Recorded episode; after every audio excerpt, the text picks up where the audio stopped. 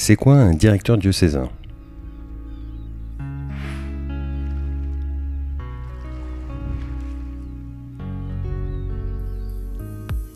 Bienvenue sur le rendez-vous du mercredi, le podcast qui t'aide à mieux gérer ton école, ton collège ou ton lycée.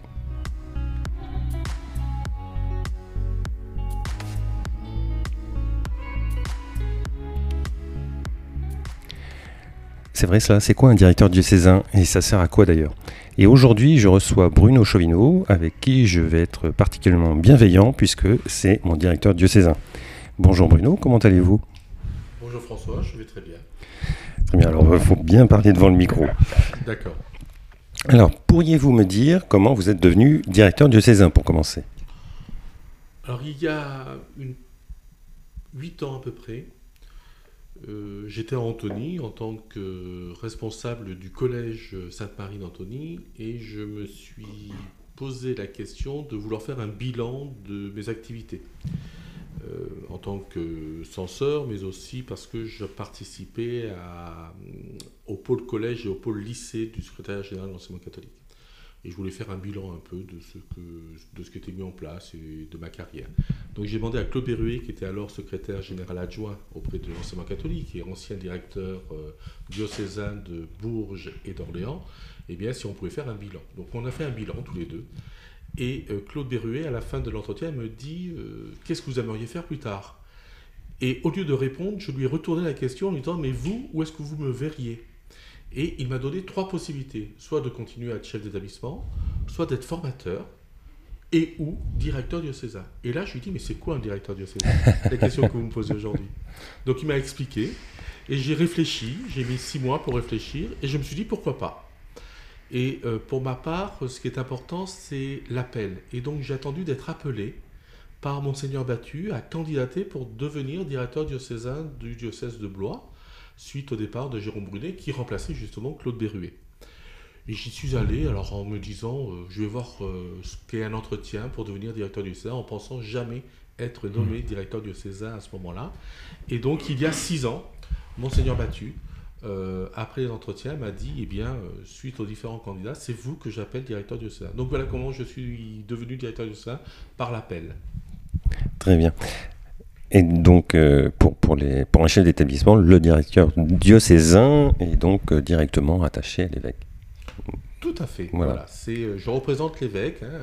C'est quoi un directeur diocésain? Eh bien, c'est déjà le bras droit de l'évêque pour l'enseignement catholique, puisque dans les statuts de l'enseignement catholique, le responsable de l'éducation, c'est l'évêque. Ça reprend d'ailleurs euh, sa charge première, puisqu'un évêque est là pour annoncer l'évangile, pour l'instruction au niveau de la catéchèse et l'annonce euh, de l'évangile. C'est pour ça d'ailleurs que la mitre représente l'ancien, enfin derrière la mitre il y a euh, deux bandelettes qui représentent l'Ancien et le Nouveau Testament. Et quand un évêque est consacré ou quand un prêtre est consacré évêque, eh bien la consécration se fait avec le livre de l'évangile ouvert au-dessus de sa tête. Donc on est bien dans cette transmission.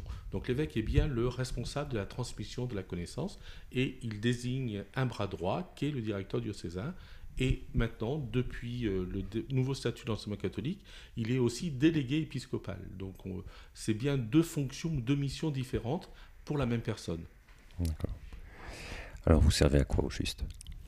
Oh, je ne sais pas à quoi je sers, si ce n'est euh, à gérer l'administration euh, au niveau de l'enseignement catholique, puisque même si dans le statut, chaque chef d'établissement est responsable, puisque pour l'État, c'est l'établissement scolaire qui fait l'enseignement catholique, hein, c'est la cellule Mhm. base de l'enseignement catholique, et c'est bien le chef d'établissement qui a toute autorité.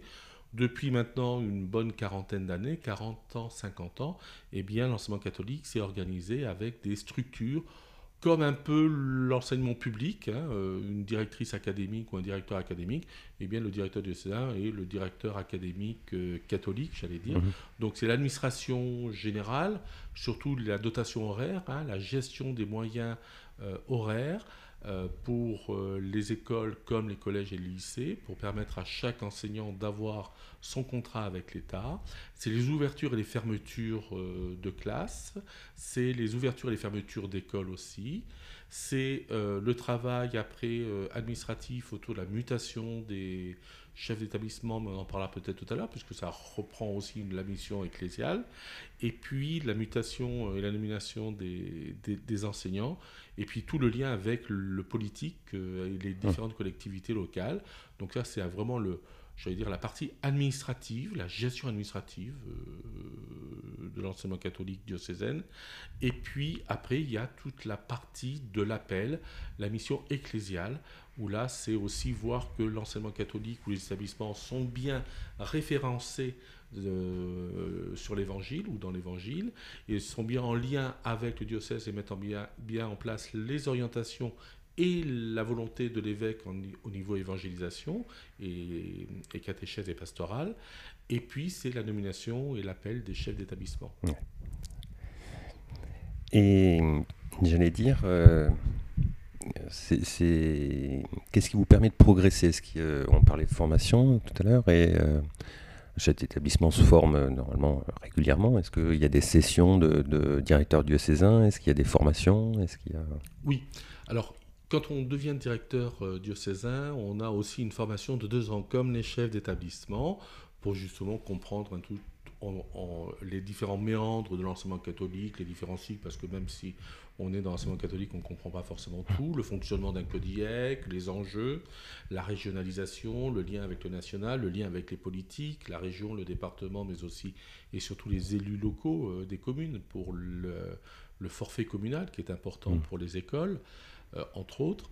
Et puis, euh, après ces deux ans, nous avons des sessions de chef, de directeur diocésain, pardon, euh, trois, quatre fois dans l'année, entre nos pairs ou entre pairs avec le secrétariat général pour voir les différents dossiers techniques, administratifs, mais aussi la prospective de l'enseignement catholique. Et puis, en interne, c'est-à-dire au niveau régional, nous avons des réunions tous les 15 jours entre les quatre directeurs diocésains de la région Centre-Val de Loire, ce qui nous permet aussi de nous, de nous aider, d'entraider, de, de, nous de s'accompagner mutuellement. Et puis, euh, j'aime bien aussi de temps en temps faire d'autres formations euh, en lien avec d'autres organismes de mhm. formation. Très bien, ben, merci beaucoup pour cet échange. Est-ce qu'il y aurait quelque chose dont on n'aurait pas parlé euh? Bah, ce que je pourrais dire, c'est qu'au niveau directeur du Sénat, voilà, j'ai parlé de tout l'aspect technique, administratif. Pour moi, c'est d'être accompagnateur, accompagner les chefs d'établissement, les communautés éducatives, faire vivre le projet d'enseignement catholique, voilà, et être au plus proche des établissements scolaires. On a la chance dans notre diocèse de l'enseignement catholique de Blois, euh, on est un petit enseignement catholique, hein, 7600 élèves. Euh, dans d'autres diocèses, c'est 55 000, 100 000 élèves. Mmh. Donc j'ai la chance de, n'avoir que 41 établissements, mais aussi 41 établissements, et donc d'être au plus proche. Pour moi, c'est ça. C'est la mission d'être appelé au service d'eux, de me faire grandir, mais aussi de faire grandir les mmh. autres et puis à mon tour d'appeler les chefs d'établissement, parce que là on a vraiment un rôle euh, d'évangélisation, mais surtout on rentre bien dans la dynamique de l'Église, d'être témoin et de passer à un moment donné le témoin. Voilà ce que je voulais dire. Donc, euh, si je comprends bien, il y a effectivement des diocèses de différentes tailles, donc forcément avec des missions qui ne sont pas tout à fait pareilles. C'est-à-dire qu'on ne peut pas travailler de la même façon, euh, par exemple dans le diocèse de, de, Blois, que sur Paris. Tout à fait. Alors, même si c'est les mêmes missions, puisqu'on doit gérer les mêmes dossiers, mais euh, certains vont mettre l'accent plus du côté administratif ou du côté accompagnement des chefs d'établissement. Euh, en lien aussi avec les services diocésains, puisque je ne suis pas seul quand même, et les autres collègues non plus. Puis ça dépend aussi de la personnalité de la personne. Mais ce qui est bien, c'est que chaque directeur diocésain est pape dans son diocèse, si vous me permettez cette expression. C'est-à-dire que personne, ni, y compris le secrétaire général de l'enseignement catholique au niveau national, ne peut me dire ce que je fais c'est bien ou ce que je fais c'est mal. Surtout si je fais des choses, euh, on ne peut pas me dire ça, tu n'aurais pas dû le faire. Parce que j'en suis responsable, parce que j'essaye de le faire en mon âme et conscience. La seule personne qui peut me dire c'est bien ou pas bien, c'est l'évêque qui m'a recruté, qui m'a appelé, qui m'a nommé. Et tous les trois ans, eh bien, l'évêque renouvelle cet appel et cette nomination, où à un moment donné, on peut se dire qu'on arrête. Mmh. Donc, euh, on verra ce qu'il en sera euh, pour l'année prochaine, puisque je finis ma, mon deuxième mandat de trois ans. Et puis, je dois avoir un entretien avec l'évêque pour euh, savoir s'il me reconduit, mais sans présager, je pense que je serai encore là l'année prochaine. D'accord. Bon, alors je vais falloir que je sois sage encore maintenant. Avec vous. Merci beaucoup. J'espère que ça aidera euh, nos auditeurs et puis euh, sur le fonctionnement de l'enseignement catholique. Et puis euh, peut-être même de futurs euh, chefs d'établissement.